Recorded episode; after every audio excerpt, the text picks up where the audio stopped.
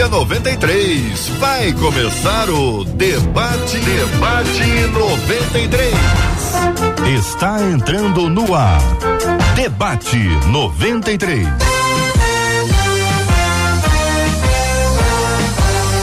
Realização 93 FM. Um oferecimento Pleno News. Notícias de verdade. Apresentação J.R. Vargas. Alô,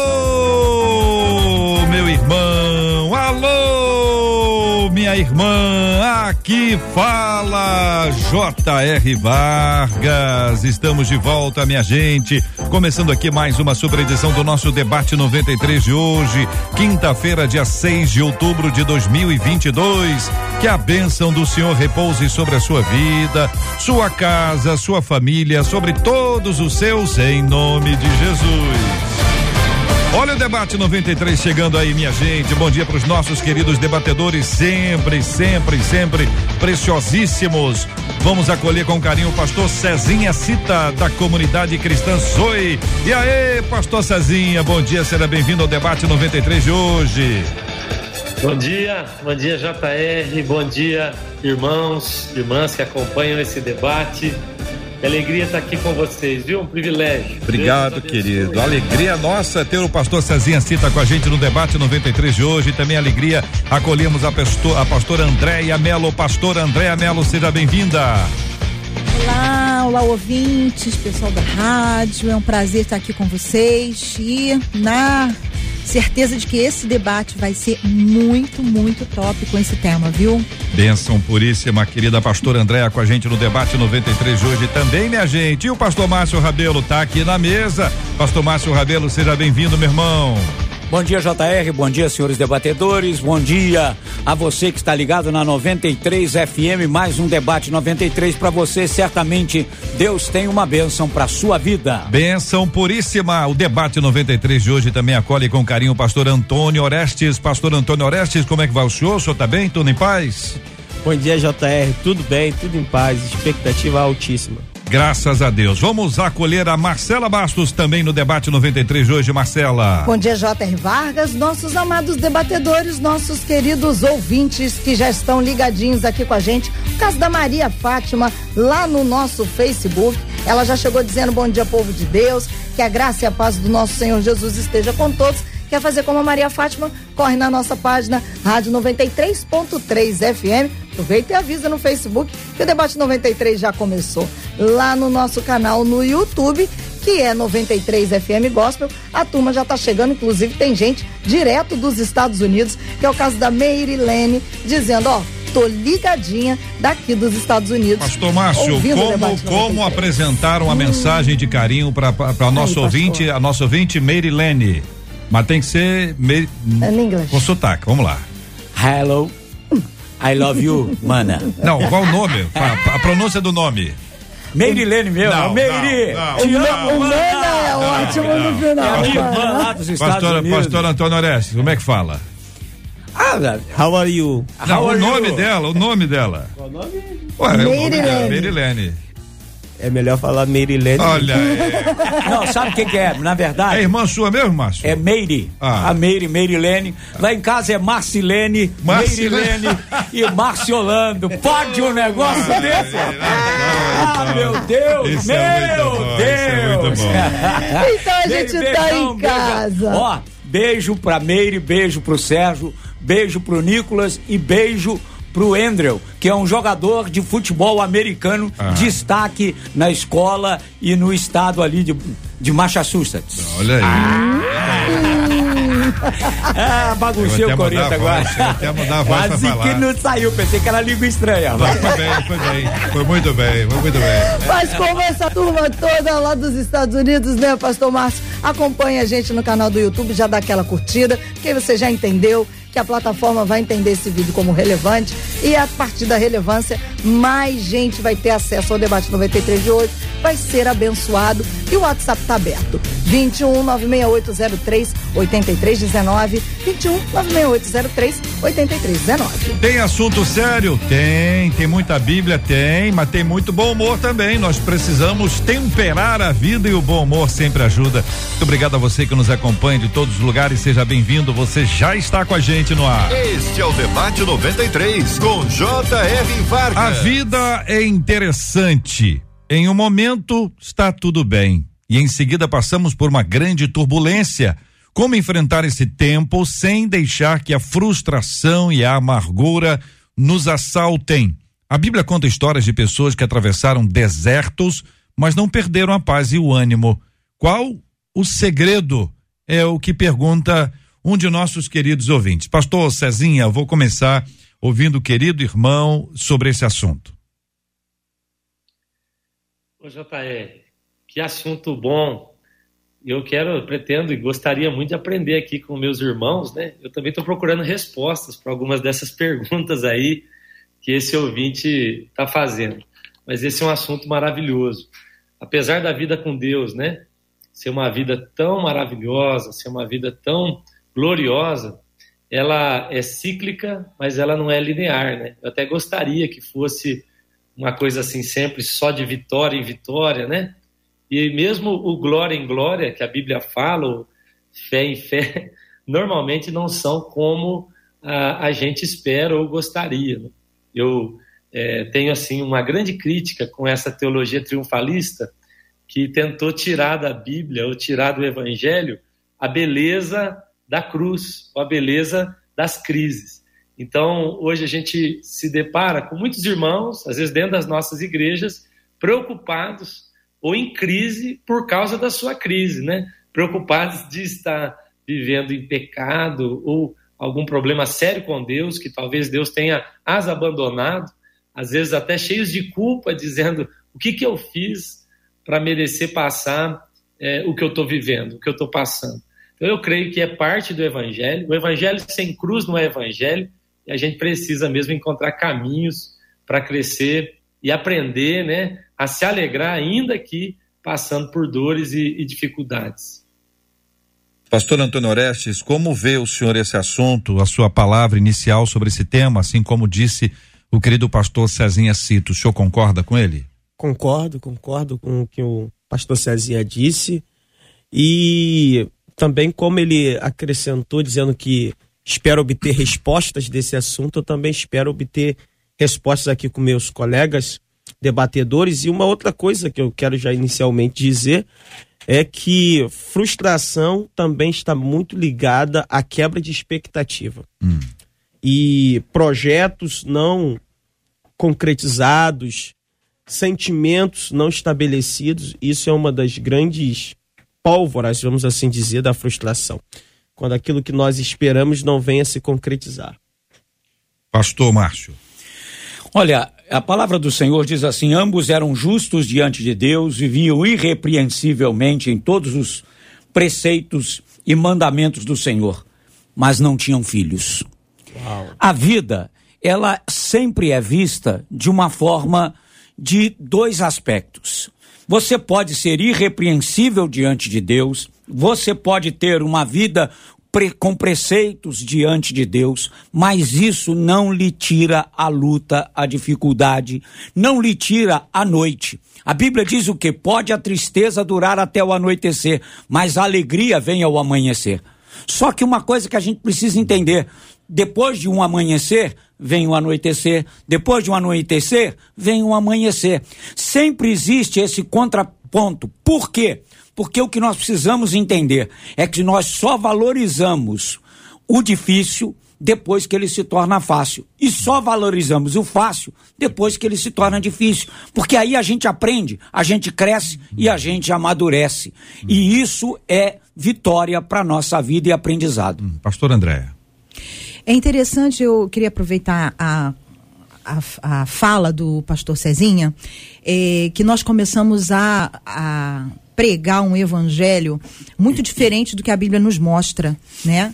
A, a nossa vida, ela precisa ter um propósito. E quando eu falo em propósito, eu não falo no seu ministério, eu não falo da, do serviço que você presta na igreja, eu estou falando do sentido. A sua vida, ela tem um sentido, ela precisa ter um sentido, um propósito, uma razão, um entendimento. Quando você começa a lidar com a vida, sabendo que, que ela tem um sentido, você começa a se relacionar melhor com você, com as frustrações da vida, né? Porque a frustração, na realidade, ela, ela precisa acontecer desde a infância os pais que tiram a frustração da criança, ela, esses pais estão é, roubando a, a capacidade de superação, de se construir, de desenvolver uma autoestima, uma, uma, uma autoconfiança. Quando nós temos a, a, tudo muito fácil e a gente prega um evangelho muito fácil, a gente distorce o verdadeiro sentido da vida.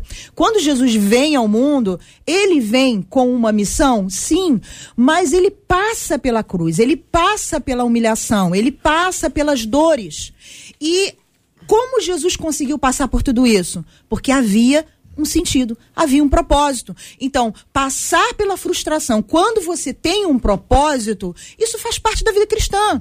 Então, a pergunta: como passar pelo deserto, pela dificuldade, é, sem sentir frustração? Isso não existe. Sinta.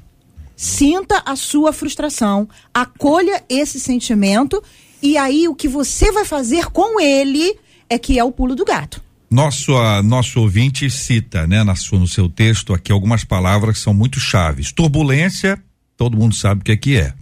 Frustração, também.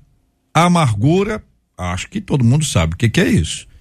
Então são, são uh, sentimentos, são circunstâncias muito presentes na nossa vida. Uhum. Que todo mundo vai ter que enfrentar uma vez, duas, três. Claro que a pessoa quando passa por uma etapa, uma fase muito longa, ela dá, ela tem a impressão que não, não sai disso nunca mais. É como a grávida. Parece que a gravidez vai durar nove anos e não nove meses.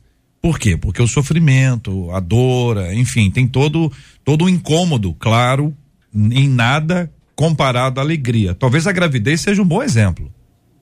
A gravidez tem um, um propósito, né, pastor André? Sim. O sentido tá aí. Uhum. A pessoa tem um incômodo, ela ela perde uh, o seu o, sua vida normal, ela tem uma vida agora em função a sua alimentação, a sua prática esportiva, a sua postura, a sua coluna, suas roupas, o sono, seu sono, né? Eu, vem os enjoos, mas aí você tem um propósito, você passa por isso olhando para lá. Talvez seja essa a dificuldade que a gente tenha, uhum. de no meio da turbulência enxergar, perceber ou ter a convicção Dizem que quando a pessoa passa por uma luta e depois ela enfrenta outra, ela consegue se lembrar de como foi difícil, mas também de como Deus aguardou, a sustentou, e talvez isso faça diferença.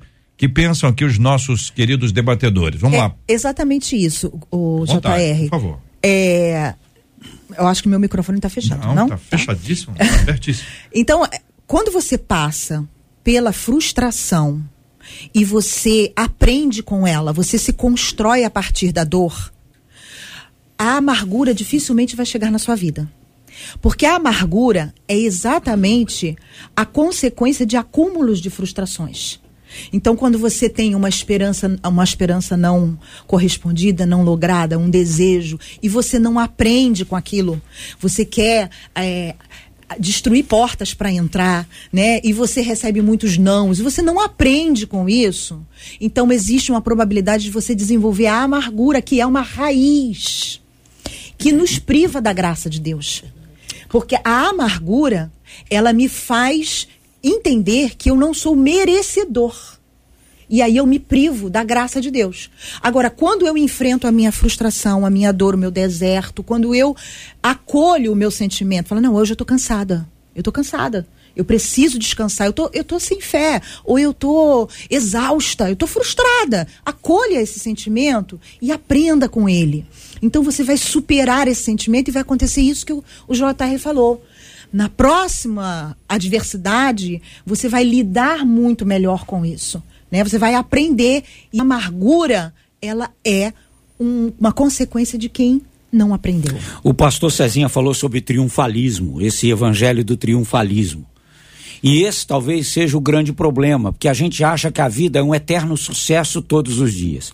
A pastora André estava falando aqui, eu lembrei esses dias com meu filho, conversando com ele, e eu e minha esposa, eles moram fora do país, e aí o meu neto não estava no carro com a, com a minha nora.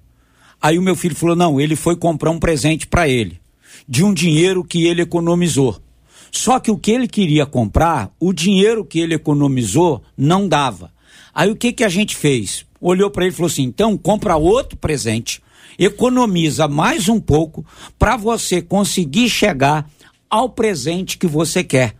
Então, por que que, eu, que que eu quero dizer com isso? É que muitas vezes também tudo começa da educação, Sim. do a, aquela coisa do pai e da mãe nunca dizer não para um filho, nunca ser contra, contrariar um filho. E aí, quando a gente é educado a não ser contrariado e a não ouvir não, a gente acha que a vida toda da gente vai ser uma vida de tudo que eu quero, eu Sim. consigo. Outra coisa muito interessante é o quê? A criança não é boba. Ela chora, ela faz a pirraça, o pai fala: bom, já que é assim, então toma. Quer dizer, eu pedi, ele tem que me dizer sim, ele tem que dar o que eu quero. Então, por isso a gente se frustra, porque a realidade da vida não é sim todos os dias, não é cumprir os meus desejos todos os dias. E aí, quando meu filho me falou isso, eu, eu vi como a educação, e quer dizer, não é tudo que você quer que você vai conseguir, porque às vezes você tem que valorizar aquilo que você quer conseguir. Agora, isso depende também de quê? De sermos educados, tanto espiritualmente quanto materialmente. Muita educação espiritual vem da nossa educação material, daquilo que a gente aprendeu no dia a dia com os nossos pais. Por isso, a Bíblia diz o quê? Ensina a criança no caminho que deve andar, para quando for grande, não se desviar dele. Ou seja, não se frustre. Entenda os sim, os não e o espera de Deus. Então você tem aí, aí pastor Antônio Orestes e pastor Cezinha Cita, você tem uma questão da criação, então é um indivíduo criado, formado para administrar as frustrações, para enfrentá-las, você tem um aspecto aí da educação familiar. Agora, quando a gente aplica isso a Deus, pode ser que alguém tenha conhecido a respeito de Deus na base do você pede, você ganha, você vai ganhar, você vai receber, você vai ter isso, você vai ter aquilo, alguma coisa que parece uma promoção. E aí não acontece desse jeito, a pessoa tem uma frustração por causa da promoção anunciada. Pastores. É, JR, você agora foi bem cirúrgico, é, extraindo aqui da palavra do pastor Márcio. É, a Bíblia diz em Hebreus que Deus corrige a qualquer um que recebe como filho. E, e Deus ele nos corrige de acordo com uma reta justiça e a sua perfeição moral, santidade. E muitas vezes, aquilo que nós recebemos de casa e pensamos que a vida é daquele jeito, quando nós vamos travar um relacionamento com o nosso Pai eterno, Deus vai nos corrigir áreas que nós achávamos que devia ser de um jeito e Ele está dizendo: não, você está errado. Eu ensino desde novinho lá me- meus filhos em casa, eu digo o seguinte: eu sou o pai de vocês transitório, o pai de vocês eterno é Deus. Vai chegar o momento da vida que vocês vão fazer a sua escolha, vocês não vão ficar todo dia comigo como vocês ficam aqui agora. Vocês não vão, eu não vou ficar aqui todo dia ensinando vocês a Bíblia, agora chegar um dia igual a vovó. Eu vou lá na vovó uma, duas vezes na semana, mas eu não tô lá todo dia. E vocês vão tocar a vida de vocês. E, e, e vocês vão ter um relacionamento com Deus. Agora, o problema é que nós espelhamos muita coisa em Deus, como já foi dito aqui pela pastora André, da educação que recebemos dos nossos pais. Só que tem um detalhe. Deus não vai se submeter a nenhum padrão humano. O padrão humano que tem que se elevar ao nível de Deus. Cezinha. Legal, legal. Que bom, que gostoso ouvir isso aí. Ô, ô JR, eu achei que os meus irmãos aqui tocaram num, num ponto que para mim é chave, que é o entendimento do propósito. Então, a, a crise, a dor e o problema, ele não tem um fim nele mesmo. Acho que a grande crise da igreja, muitas vezes dos irmãos, é acreditar que eu estou passando isso sem nenhum propósito, que não há finalidade para isso. Quando eu entendo que isso está me levando a um lugar, as coisas, as coisas mudam. né? Eu estou passando por isso porque Deus quer me colocar num outro nível para me dar outras coisas, para me, para me liberar para tocar em outras coisas. Eu estou me lembrando aqui, JR, irmãos, um dia o pastor Luciano Subirá estava na minha casa. E aí o pastor Luciano Subirá falou comigo assim, Cezinha, é, Deus me, me mostrou algumas coisas sobre vocês e ele tem algumas coisas para o ministério de vocês. E é coisa muito legal, muito grande e tal. E eu fiquei todo feliz. Mas antes que eu ficasse muito felizinho, ele falou: só que tem um problema. Tem um problema, Cezinha. Vocês ainda não têm maturidade suficiente para acessar aquilo que Deus preparou para vocês. Ah. Então eu vi vocês dentro de uma estufa. Gálatas 4 diz que o menino, é, enquanto é menino, apesar de ser herdeiro, ele em nada difere do escravo. Então ele precisa amadurecer para poder tocar essas coisas. E eu falei: que bom, eu quero crescer. Ele falou: só que crescer dói. Só que amadurecer dói.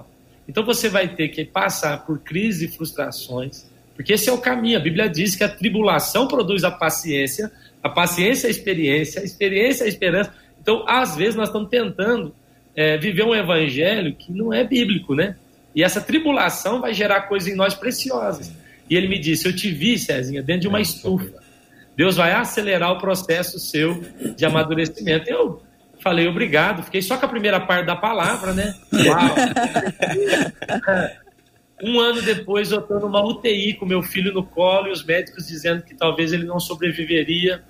A esposa do pastor Luciano Subirá entrou lá e eu falei: Olha, pede para o pastor Luciano tirar essa palavra da minha vida, pelo amor de Deus. Alguma coisa assim, brincando com ela, porque foi muito pesado. Mas o que eu percebi é que olhar para o problema como um fim nele mesmo vai gerar uma crise, uma frustração no meu coração. Mas quando eu percebo que aquilo está acontecendo para um outro fim, a Bíblia diz que, por exemplo, com a mesma consolação que eu for consolado durante a minha crise, eu vou consolar outros. Ou seja, há um propósito na dor, há um propósito na, na, na nossa crise. E Deus vai, no final disso, é a maneira que eu creio. Você que está ouvindo aí, que está passando uma dor terrível, eu quero garantir a você algo bíblico.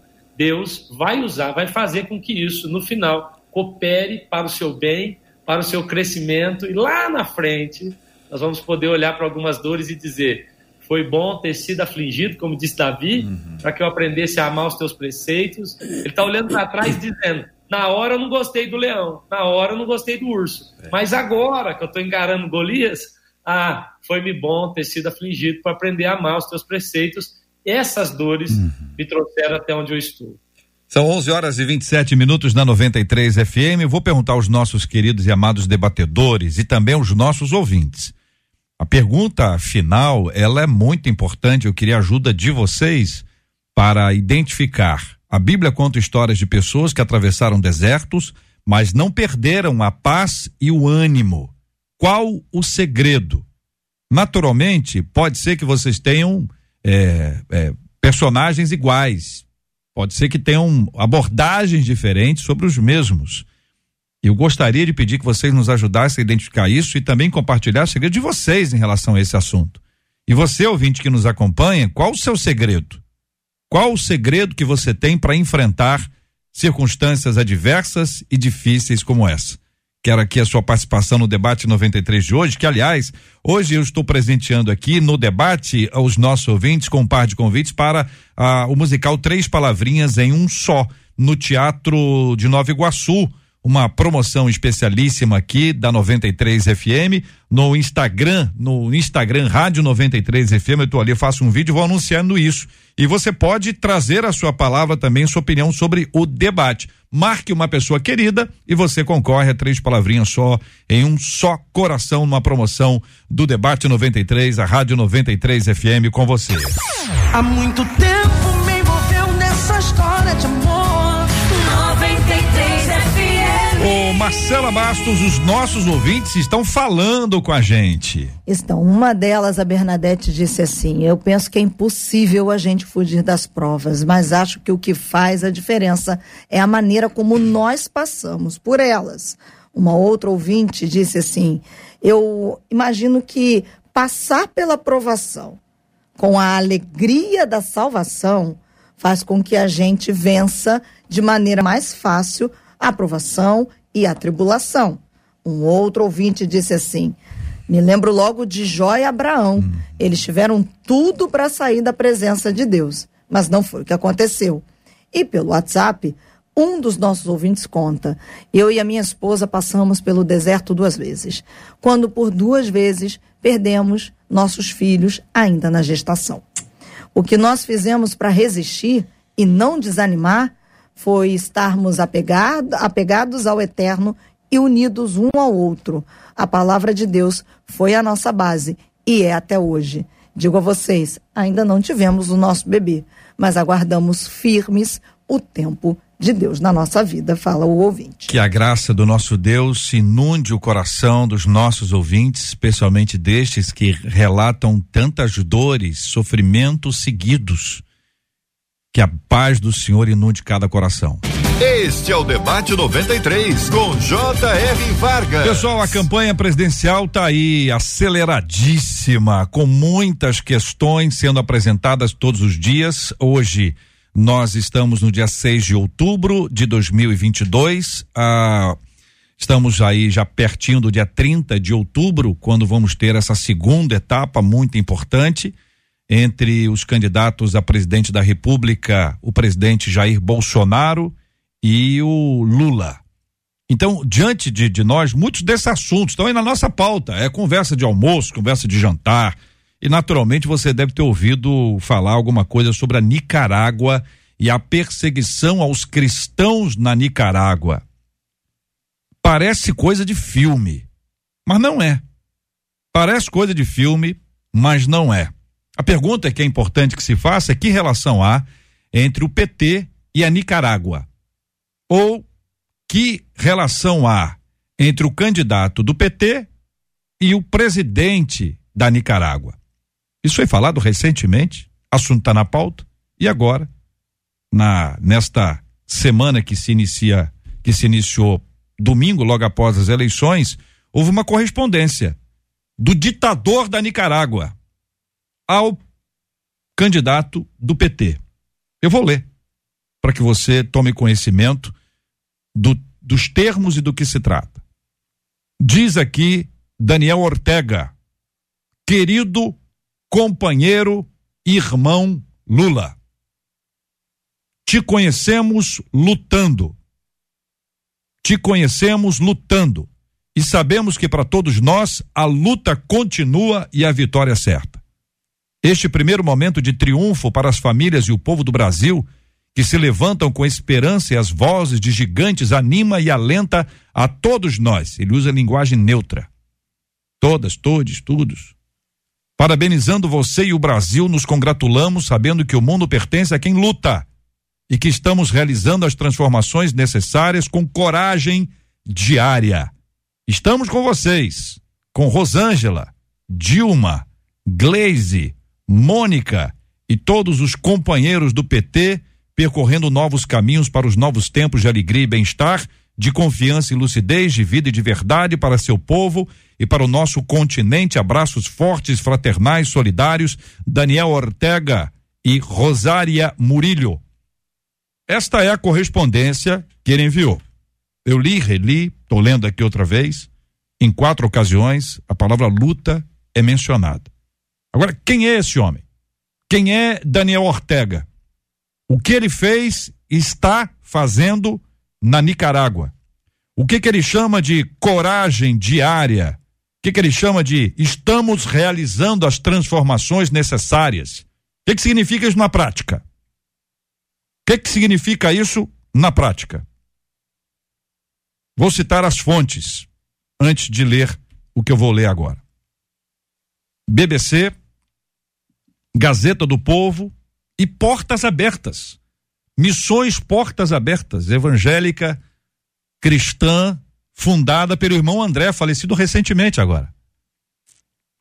Denúncia de um líder cristão na, Nicar na Nicarágua sobre rituais espirituais promovidos pela primeira-dama. Entre aspas, não seria estranho que tudo faça parte da oferta de vidas humanas a Satanás para permanecer no poder, porque durante seu longo governo prevaleceram muitas mortes. Fecha aspas. O atual estado de opressão sob o comando do presidente Ortega piorou no período de pesquisa da lista mundial da perseguição 2022 de missões portas abertas, colocando as mulheres em uma situação de extrema vulnerabilidade.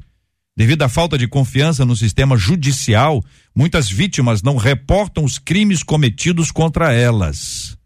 Padres católicos, padres são principalmente difamados pelo presidente Ortega, conforme apontado em um relatório recente pelo Centro Nicaragüense de Direitos Humanos. Em 2020, o ódio do governo à Igreja Católica não cessou, pelo contrário, piora a cada dia.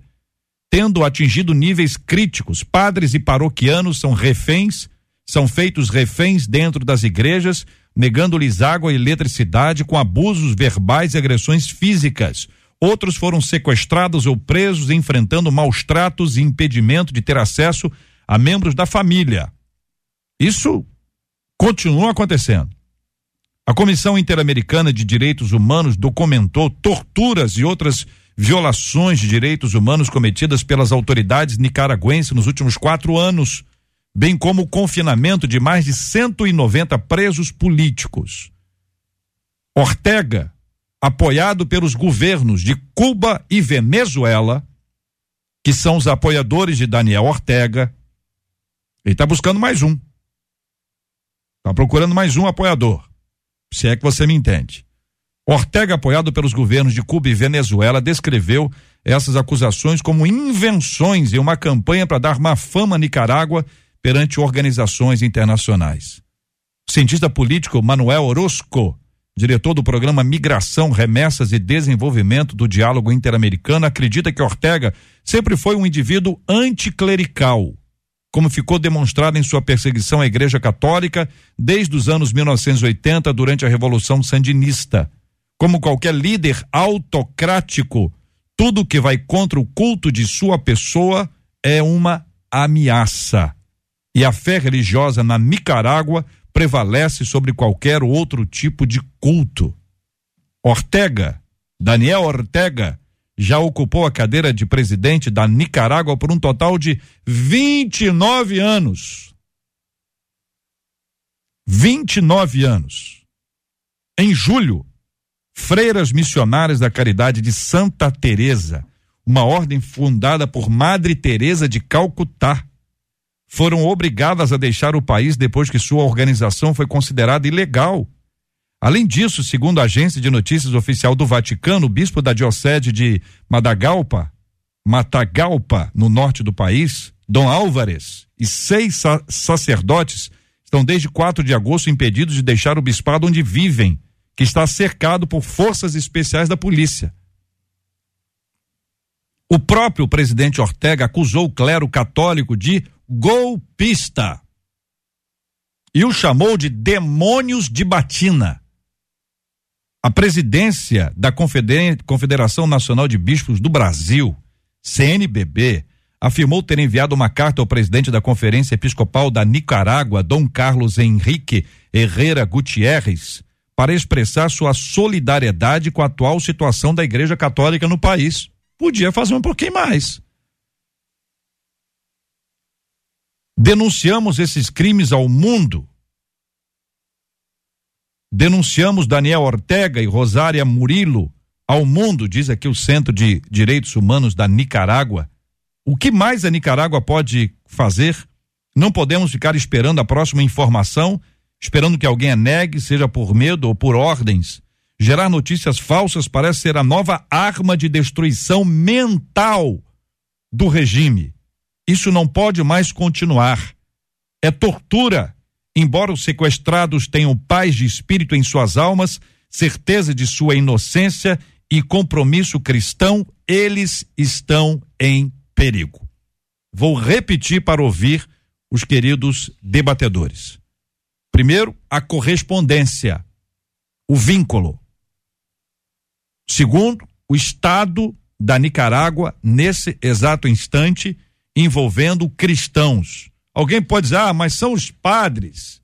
E eu sou evangélico. Espero não, não ouvir isso. Debatedores. JR, isso aí é uma, é uma linha desenhada que tem como um acordo tanto um daqui como o ditador Ortega lá da Nicarágua.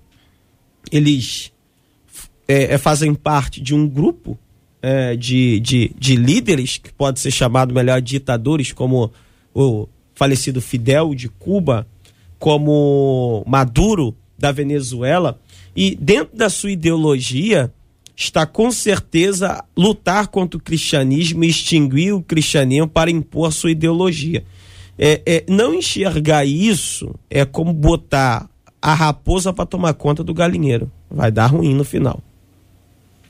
É, é engraçado porque essa, esse, isso que está estourando agora, que está tão evidente, né, para nós, isso já é um, uma ideologia que vem sendo construída na sociedade. Verdade. A sociedade ela vem sendo construída através de um, uma, uma mídia, né, é, bem tendenciosa que através da, da, dos seus programas, através das ideologias, de toda essa, essa, essa formação de opinião, vem transformando a cultura social. Então a sociedade hoje, o que antes era inaceitável, hoje está ficando normal, é né? Mas isso a Bíblia, ela já nos aponta que iria acontecer. Né? O que nós não podemos é nos tornar é, passivos diante, tu, diante de tudo isso. Nós precisamos entender que nós estamos realmente, nós temos realmente um papel social, a igreja tem um papel social e a igreja precisa se conscientizar desse papel social. Né? Ela é, precisa se colocar tanto no espiritual quanto no natural e se, e se colocar contra. Como, que a, como a igreja pode se colocar nesse momento? Votando certo. Então, votando para que essa aliança ela não aconteça aqui no Brasil. Né? É dobrando o joelho, é orando, é jejuando sim, é sendo luz no meio das trevas e é indo lá na urna e votando para que esse tipo de ideologia que destrói a família, tá? Destrói a família e a família é, é é, é, a, a, a, saúde familiar é a saúde da sociedade. Nós somos formados de microsistemas que se tornam um grande sistema social. Então, quando a gente destrói a família, a gente destrói, a gente desconstrói a sociedade, a gente desconstrói valores. Né? E, gente, e isso afeta o emocional do jovem, do adolescente, da futura geração. Então a gente tem que entender que você que está aí, você está aí vivendo a sua vidinha e tal, ah, eu não, não sei pensa na próxima geração. A próxima geração vai herdar aquilo que você está contribuindo. Então, quando você é, ou é você se isenta, né? Que existem isentões. Quando você se isenta, ou quando você é, usa o seu voto de uma forma emocional, você está preparando a destruição para uma próxima geração. Você está preparado para você ser odiado? para você ser perseguido? Para você que na pandemia ficou desesperado porque não podia ter culto? Você está pronto para abrir mão disso? E você não. Porque quem não lembra das cortinas de ferro? Da época das cortinas de ferro? Eu lembro muito bem. As pessoas eram mortas, elas eram perseguidas, elas não podiam ter um pedaço da Bíblia.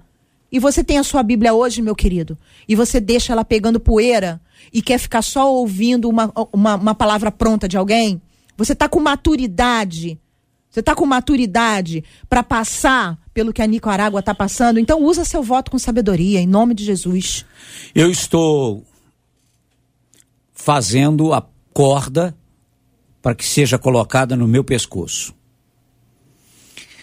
E uma das frases que a gente mais ouve, e há uma história que diz isso, que quando o povo buscava ajuda e dizia, olha, estão matando, eu não tenho nada a ver com isso. E o grande problema é que a gente acha que não tem nada a ver com isso. E aí a gente ainda acha bonito, olha, eu não votei, então eu não tenho nada a ver com isso. Só que você não votante, a consequência também chega para você. Você que anula o seu voto, a consequência também chega para você. E o que a gente precisa entender é que existe uma, uma situação maligna, demoníaca, que está sendo tramada. Agora, a, as portas do inferno não prevalecerão contra a minha igreja que tem compromisso comigo, que tem compromisso com a minha palavra, que tem compromisso com o reino de Deus. E aí o que que a gente vê? Infelizmente, a Bíblia diz que o reino dividido não prospera.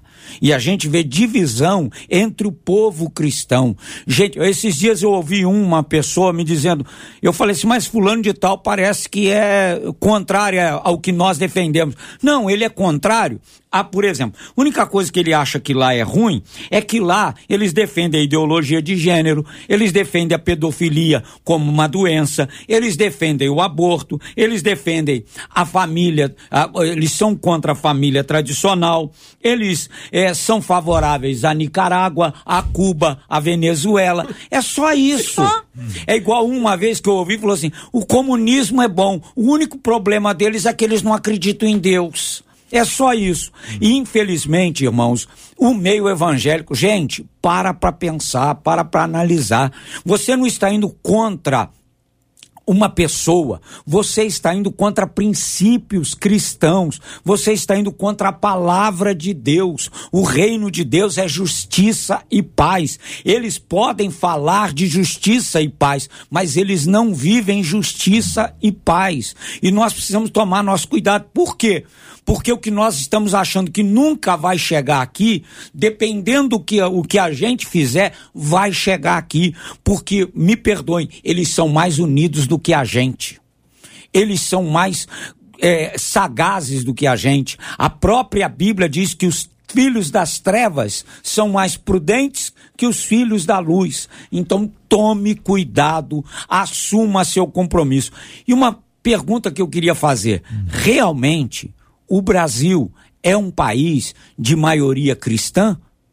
Porque se a gente vê o que a gente está vendo nas urnas e a gente vê as, a, algumas coisas aí que a gente vê, como é que pode? E deixa eu só colocar um negocinho. Só teve um que afrontou o padre. Pastor Cezinha. É, JR, eu não vejo novidade nisso, né? Nessa, nessa carta, nessa menção, eu não vejo novidade. A agenda da esquerda, ela não é fragmentada, como é, o pastor Márcio colocou. Aí eu só não gosto disso, eu só não gosto daquilo. Não, é uma agenda, é um pacote. Quando você vota, quando você compra, você compra tudo. Eu não posso dizer, eu não concordo com isso, porque quando você comprar e votar, vai estar tá adquirindo o pacote inteiro. E junto com esse pacote, vem assim tudo aquilo que a gente luta como cristão, né, para não para não viver. Eu acho muito interessante, assim, os meus irmãos já falaram tão bem sobre isso, mas eu quero só é, tocar em um ponto. O pastor Márcio também citou Mateus 16, é, dizendo as portas do inferno não podem prevalecer contra a igreja. O que eu amo nesse texto é que Jesus levou os seus discípulos para Cesareia de Filipe. Cesareia de Filipe é o lugar mais endemoniado, místico e sincrético que há naquele momento. Lá existe o lugar, a caverna chamada é, Porta do Inferno. Então Jesus levou os seus discípulos ao pior cenário para fazer uma das maiores afirmações. Ainda aqui, ainda no pior cenário, ainda que no pior momento, a, o inferno não vai prevalecer contra a igreja. Então, eu quero assim dizer que apesar disso tudo, eu não estou assustado.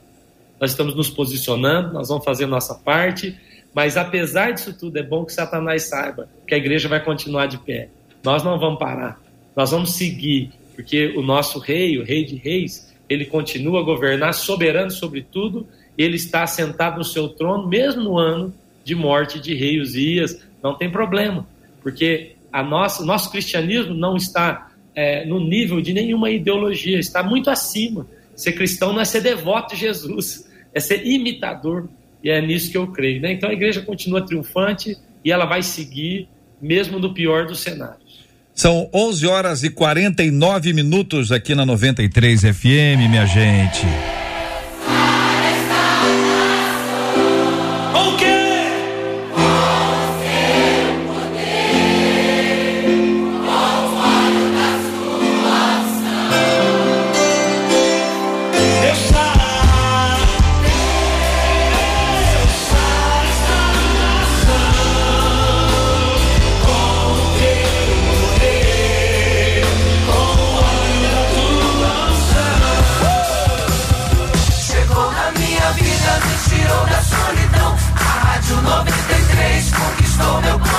Queridos e amados debatedores, pastor Andréia Melo, pastor Márcio Rabelo, pastor Cezinha Cita, pastor Antônio Orestes no debate 93 de hoje. Eu perguntei para vocês agora há pouco, segredo. Personagem da Bíblia que vocês se lembram, que assim, de forma objetiva, podem ah, mencioná-los aqui para ajudar o nosso ouvinte que está passando por um momento de luta, tribulação, deserto, angústia, sofrimento, frustração. Como enfrentar? Qual o segredo? Que personagens bíblicos vocês se lembram e podem compartilhar com a gente no debate 93? Fique à vontade. Não tem como não lembrar de José, né? José teve que enfrentar inúmeras frustrações. É porque a gente lê o relato e Deus deixa para a gente no relato bíblico aquilo que nós precisamos guardar daquele relato, né? O, o princípio, o ensinamento, o aprendizado. Mas obviamente que esses homens eles eram humanos e eles eram constituídos de uma de alma, de uma afetividade, de emoções. Então sim, esses homens passaram por muitas frustrações, né? E venceram. Né? São tantos, a Bíblia está repleta de exemplos, né? E eu cito aqui o exemplo de, de José, que é um, um exemplo hum. bem característico, né? Senhores, pastor Márcio. Bom, eu, como eu comecei lendo esse texto, ah. eu, eu vou falar de Zacarias e de Isabel, uhum. não é?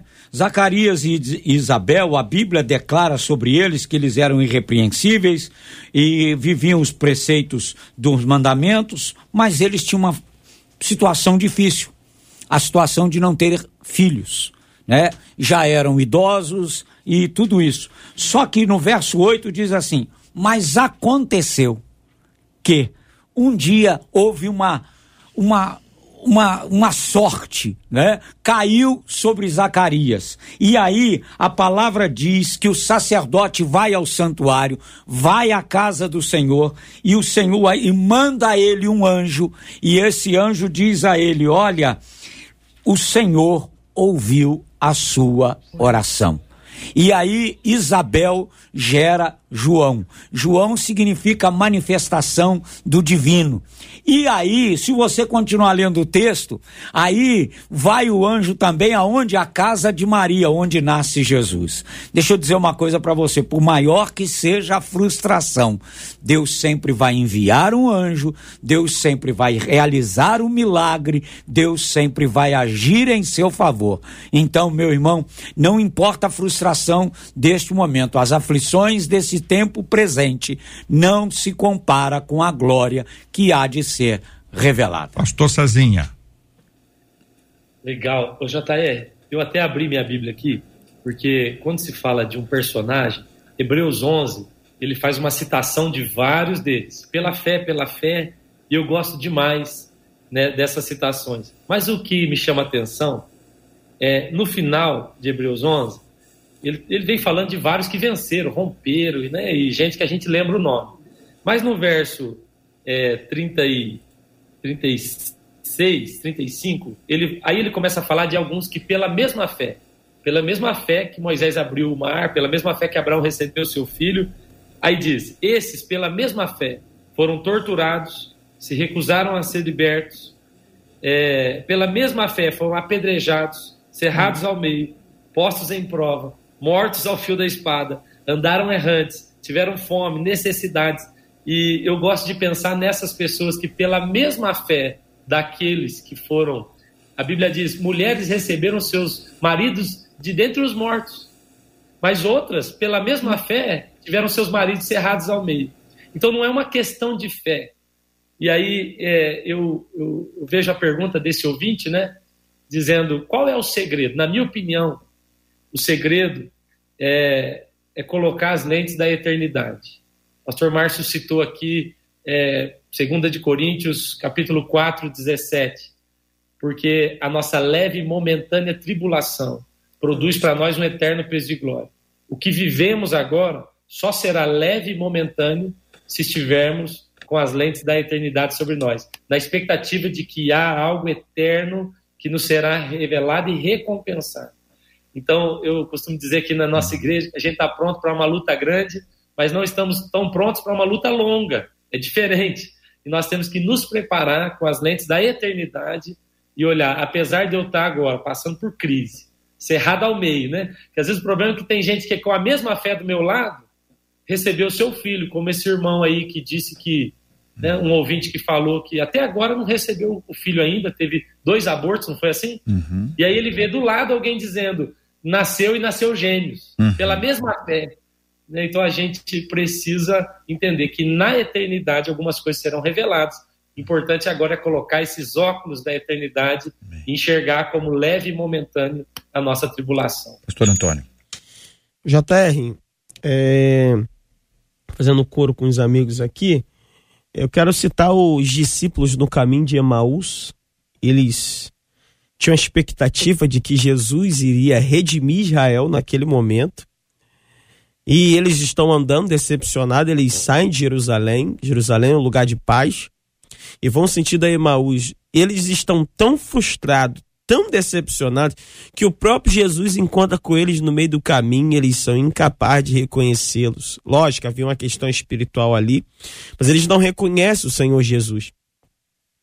E uma coisa interessante é que o texto diz assim: nós achávamos, ó, passado, nós achávamos que ele havia de redimir. Ou seja, eles perderam a esperança. Nós achávamos, nós não achamos mais, ele morreu. E até agora nada. Só que Jesus tinha dito para eles que ia ressuscitar um terceiro dia. E aquele era o terceiro dia. Ou seja, eles estavam reclamando dentro do prazo de validade.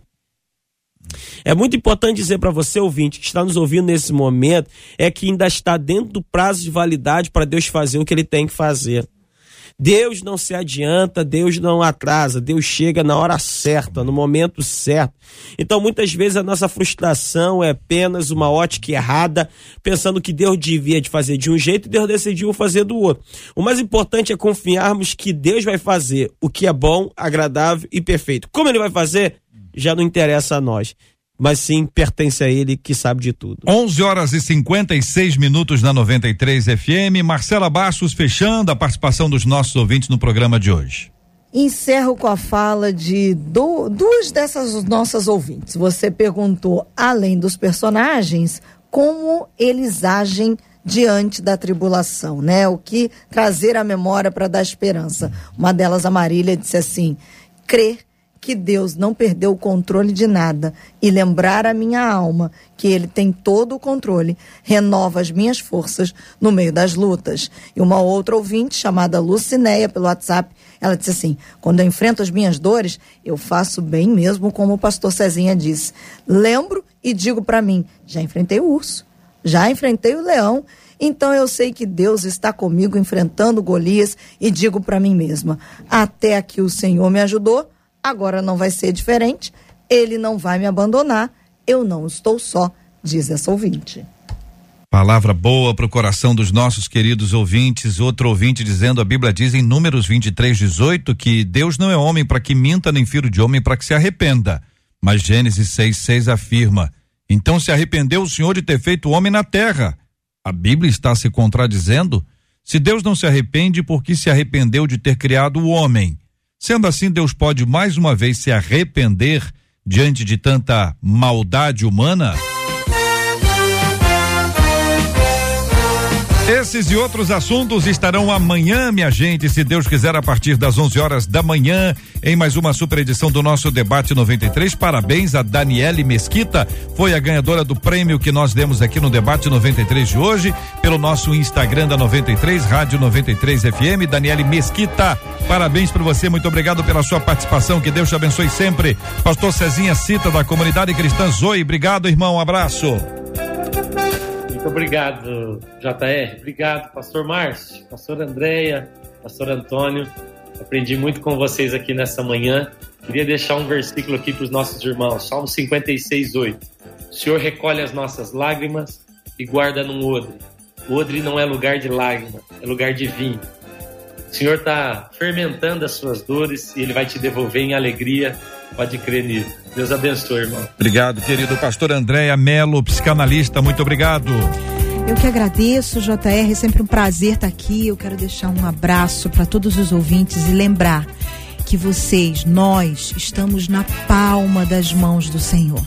Nada e foge ao controle do nosso Deus. E a nossa história é uma história de vitória apesar das dores que passamos aqui. Pastor Márcio Rabelo, da Igreja Metodista Wesleyana, obrigado, querido. Obrigado, JR. Foi um prazer estar com essa equipe tão boa aqui de debatedores, amigos. Que Deus possa continuar usando vocês. Um abraço para Lili e um abraço para Meire lá nos Estados Unidos de novo. Meire, família, Deus abençoe vocês. Deus abençoe o Brasil. A Deus acima de tudo e Pas- de todos. Pastor Antônio Orestes, da Devec Penha, muito obrigado, querido. Obrigado, JR. Obrigado os amigos aqui, os ouvintes. Quero deixar um abraço aqui pro meu pai, seu Antônio Oreste, minha mãe, Dona Glória. Deus vos abençoe e um abraço pro povo abençoado da Devec Kelson, que eu vou pregar lá mais tarde. Bênção pura. Eu vou pedir ao senhor para orar conosco. Vamos apresentar diante de Deus a vida dos nossos queridos ouvintes, a vida do povo de Deus que nos acompanha, orando pela cura dos enfermos, pelo consolo aos corações enlutados e pelo nosso país. Em nome de Jesus. Pai, te agradecemos por tudo, te agradecemos por mais esse momento, mais esse debate brilhante que abençoa nossas vidas, nos edificou. Também queremos pedir que tu possas consolar cada coração, cada ouvinte que se encontra agora num hospital, se encontra agora passando por um momento de frustração, mas sabemos, como disse o pastor Cezinha, que o Senhor está transformando as nossas lágrimas nesse momento de dificuldade para um momento de alegria. Nós assim declaramos em nome de Jesus. Amém. Que Deus te abençoe. Você acabou de ouvir Debate 93.